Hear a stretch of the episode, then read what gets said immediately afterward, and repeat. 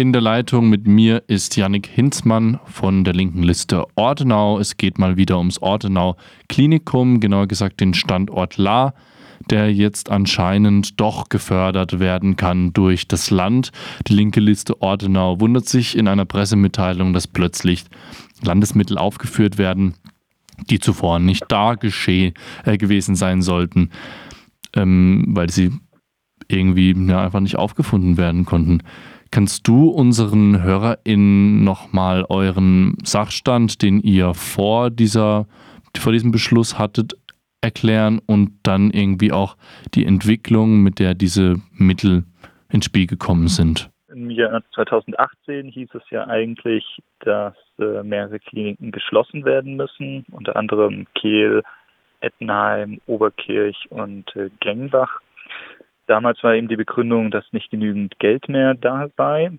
Und es war der Plan, die Kliniken zu zentralisieren.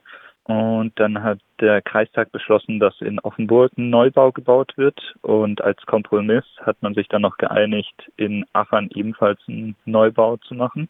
Allerdings hieß es, dass es auf keinen Fall drei Neubauten geben wird, weil es war auch in der Fra äh, im Gespräch, ob man La eben auch nochmal neu bauen soll. Und daher hieß es eben, ja, das Land wird auf jeden Fall keine drei Neubauten finanzieren. Und jetzt auf einmal kommt man plötzlich um die Ecke, nachdem eben mehrere Abteilungen schon aus La abgezogen wurden, unter anderem die Apotheke und die Küche. Da hieß es dann von Seiten der Lagerkreisräte eben, okay, sie akzeptieren das nicht, dass hier das Lagerkrankenhaus nach und nach ausgeblutet wird.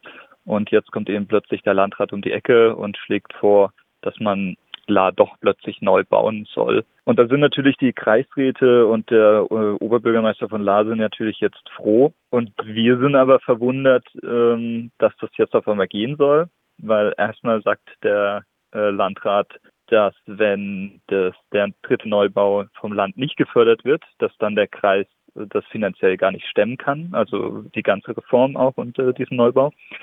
Und ähm, wir fragen uns halt auch, wieso gerade 2024? Wieso gibt man da kein genaues Baudatum an? Das Interessante ist halt, dass 2024 auch Wahlen anstehen für den Kreistag und wir denken halt, dass das mehr eine Finte ist, damit äh, die Kreisräte und die Bevölkerung ruhig gestellt sind und ähm, das dann nach den Wahlen wahrscheinlich heißen wird, ja sorry, wir können den äh, La doch nicht neu bauen. Ihr sprecht an, eben Baubeginn soll nach 2024 entstehen. Wir haben es mit Investitionskosten von 1,5 Milliarden irgendwann insgesamt für die ganze Agenda, wenn ich das richtig verstehe, zu tun. Genau.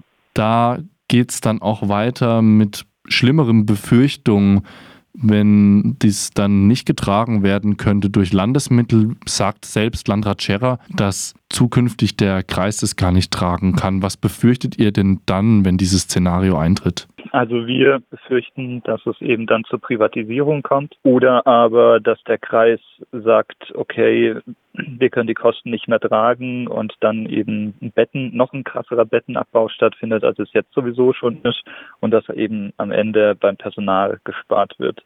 Und das kann es halt nicht sein, dass äh, die mit Steuergeldern hier neue Klinikfabriken errichtet werden, die dann am Ende irgendwelchen privaten Investoren zugutekommen. Besonders wenn man sich anguckt, dass La beispielsweise, das Jahr, wo es der Neubau stattfinden sollte, erst vor geraumer Zeit saniert wurde. Man spricht ja auch tatsächlich immer davon, dass WählerInnen da öfters mal ja, kritisieren, wenn es an die Steuergelder geht und an Verschwendung dieser. Da sagt ihr ja auch in eurer PM, dass es sich bei diesem Abriss und dann einem Neubau von bereits sanierter Notaufnahme, beispielsweise in La, um Steuerverschwendung handeln würde. Was würdet ihr sagen, könnte jetzt eigentlich getan werden, noch vielleicht auch von eurer Seite oder allgemein, um den Krankenhaus oder die Krankenhausstandorte in der Ordenau davor zu schützen, dass da Steuergelder verprasst werden oder Privatisierungen anstehen? Erstmal sollten, sollten wir einen kompletten Stopp der Agenda 2030 äh, machen damit die, damit wir uns alle mal gemeinsam hinsetzen können, zusammen mit der Bevölkerung und darüber debattieren, was brauchen wir überhaupt für eine Versorgung und äh, was wollen wir für eine Versorgung. Und ähm, bevor das nicht irgendwie geklärt ist, bevor da auch keine Bedarfsanalysen äh, durchgezogen sind, gemacht sind, muss man jetzt hier nicht auf Teufel komm raus irgendwas äh, bauen oder planen, was dann am Ende gar nicht kommt. Und ähm, ja, genau, das, das wäre erstmal der erste Schritt. Ja, da kann man euch auch nicht irgendwie unterstellen, dass ihr ähm, idealistisch da vorgeht und den Haushalt nicht im Blick hättet. Ihr wollt einfach ein bedarfsorientiertes Gesundheitswesen.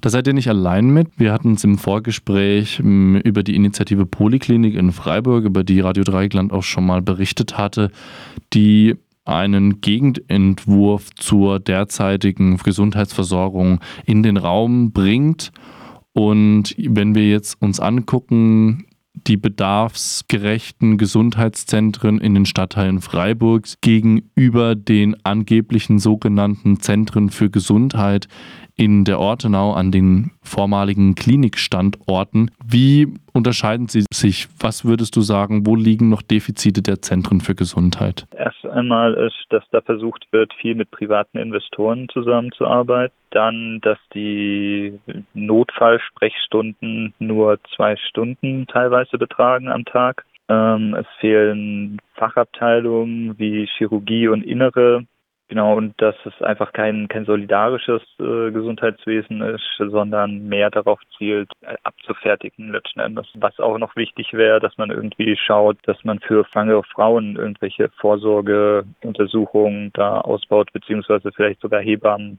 ansiedelt. Soweit Yannick Hinzmann von der linken Liste zum Klinikum in der Ortenau, beziehungsweise zu ja, Neuentwicklungen der Förderung bzw. Der, der Mittel. Gibt es noch irgendwas zu sagen, was du nicht loswerden konntest? Das Problem ist vielleicht noch zu sagen bei der Finanzierung, dass es aktuell bereits bei den Nachnutzungskonzepten dass da jetzt schon die Baukostensteigerungen längst so hoch sind, dass sie die Planung, die Pufferplanung total aufgefressen haben. Und wir sehen auch bei den aktuellen Baukostensteigerungen von Neubauten, dass die 1,5 Milliarden wahrscheinlich nicht reichen werden und das Ganze wahrscheinlich 2 Milliarden letzten Endes teurer wird. Und wir sind da halt sehr verwundert, wieso der Kreistag immer noch daran festhält, weil mit zwei Milliarden Euro, da hätte man auf Jahrzehnte die Kliniken erhalten können und eben auch mit genügend Personal ausstatten können. Und die, das übertariflich bezahlt wird.